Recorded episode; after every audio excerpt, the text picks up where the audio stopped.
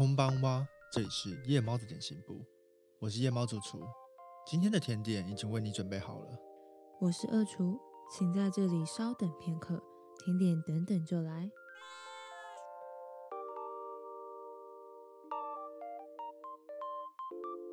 好，这首歌叫做《刚就》，就是群青。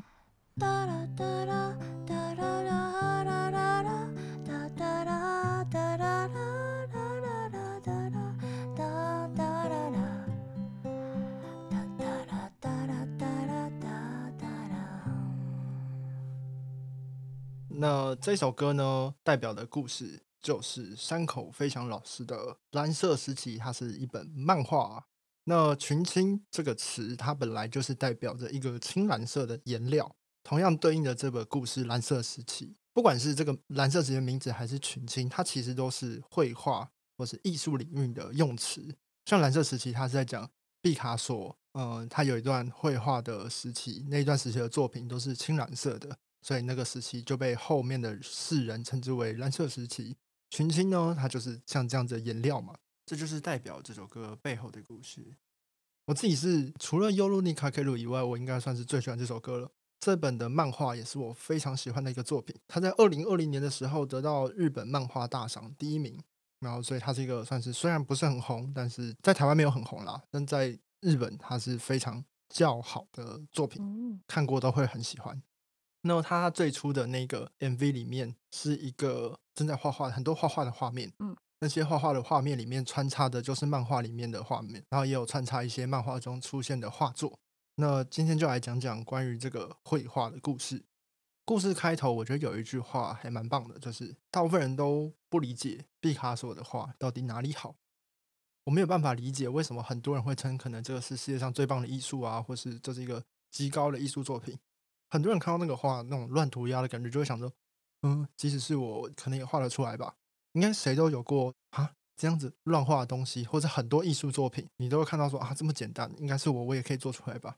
男主角也是同样有这种想法的一个高中生，他叫做十口八虎，然后他算是一个面面俱到的好学生吧。虽然说他是好学生，有一点点争议，因为他其实会跟他一票死党，就是偶尔去唱唱歌、喝酒，然后聚会到天亮。然后染着头发，戴着耳环，时髦的样子。可是呢，他是非常有自制力，就是会好好去念书的，成绩优异，大概学年前几名。在大家玩闹之后，他会努力去念书，然后考试也考得不错。他自己就是那种遵循着完美的人生道路，然后想办法去靠着达成各种目标。他自己觉得就像是业务员达到销售额的那种成就感。他觉得这种成就感可以支撑着。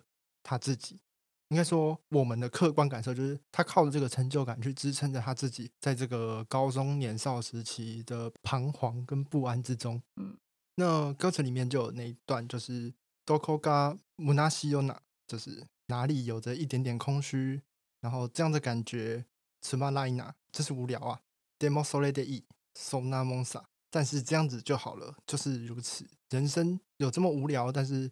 平缓的生活有什么不好呢？直到有一天，巴虎看到学姐的画作，然后认识了美术老师。他感受到艺术作品给他的冲击之后，刚好就在那个美术老师的带领下，他在那种一般的美术课上，可能朋友都在随便画的，就是嬉闹打笑，随便乱涂鸦。但他是一个认真的人，所以他想说好好来画一下好了。他就有一点想起他那时候在涩谷早晨所看到那个日出的淡蓝色的街景。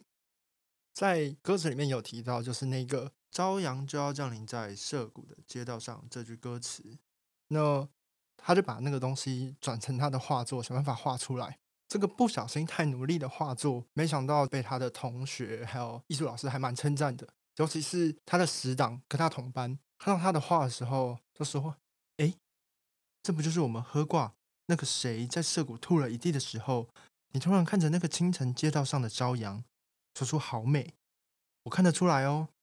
阿虎听到这句话，他知道他的画作传达出他真正想要画的美，他想要传达出他自己所看到的世界，终于被别人所认同、认知到的时候，他忍不住竟然流下眼泪。他觉得虽然不太理解自己为什么可以在这一刻就是获得这样的感动，他也很在意自己这个情绪，然后他就不停的可能跟艺术老师在对话之类的，因为艺术老师发现他其实有这样的才华，然后也发现他很享受在这件事情上面，有点像是要邀请他踏入画画的道路上。那你们认为八虎就这样下定决心，从此就王道的开始努力认真画画吗？没有，这故事不是这样子，就是他还是继续挣扎，然后对于这个兴趣作为未来的人生目标，他觉得人只凭着有趣这件事情就一头栽进去，太过于怠慢了。或许就是这样子做，有点像是质疑他过去的人生一样。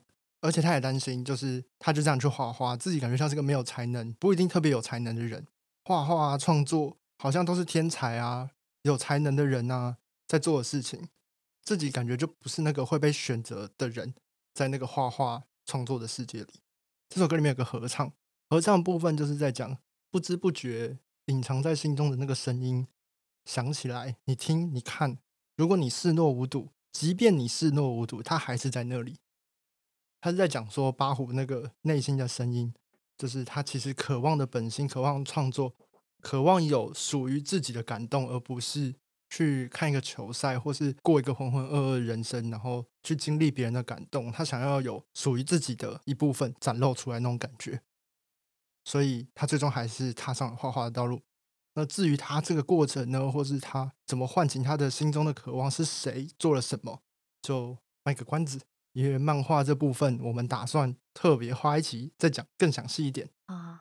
蓝色时期这本漫画，嗯，对，因为它的故事内容蛮多的，但我觉得它的故事其实有蛮多很棒的对白跟台词都被改编进歌词里，然后我觉得非常打动人心。像是它后面有一些片段，就是坚持自己所爱的事物，并不是只有快乐而已，就是你去。努力做你想要做的事情，过程还是会碰到很多折磨你的一些烦心事，或者是碰壁的时候，你还是会觉得很痛苦。即使你正在做的事情是你一开始口口声声说你喜欢的、你觉得快乐的、你最有兴趣的事情，但是碰壁大家都还是痛苦的。嗯嗯，就是因为你越是喜欢，你越是在意，你越是去努力，越是发现自己的不足，在那个煎熬之中，其实那个过程也是很痛苦的。为了兴趣努力。并没有时时刻刻都是快乐的，这样子的内容也有在这个漫画之中，然后也是一个很强烈的篇章。我觉得虽然是一个大家都明白的概念，但是放在这里，我觉得他把写进歌词里，那个冲击感意义还是蛮好的。嗯，对，这是一个很棒的作品。嗯，这边的地方有点像是八虎他开始感慨自己太晚为了绘画而努力，然后开始日夜不停的练习。但是他始终对自己的作品就是有着遗憾跟缺陷，就觉得这些作品不够完美，始终存在的不甘心。我觉得八虎这个角色，就是他一开始你会觉得他好像是一个面面俱到、很天才的人，看到后面你会觉得真的一生都在画画的人，或是更努力的人，或是很有天分的人。虽然我们不知道他的天分从哪里来的，因为他说学姐画的很好的时候，他也说学姐很有才能，然后学姐就回他说。就是你说我有才能，好像我没有努力过一样，听起来并没有感受到开心，只是说我很有才能，我是天才，就好像抹杀掉我的努力一样。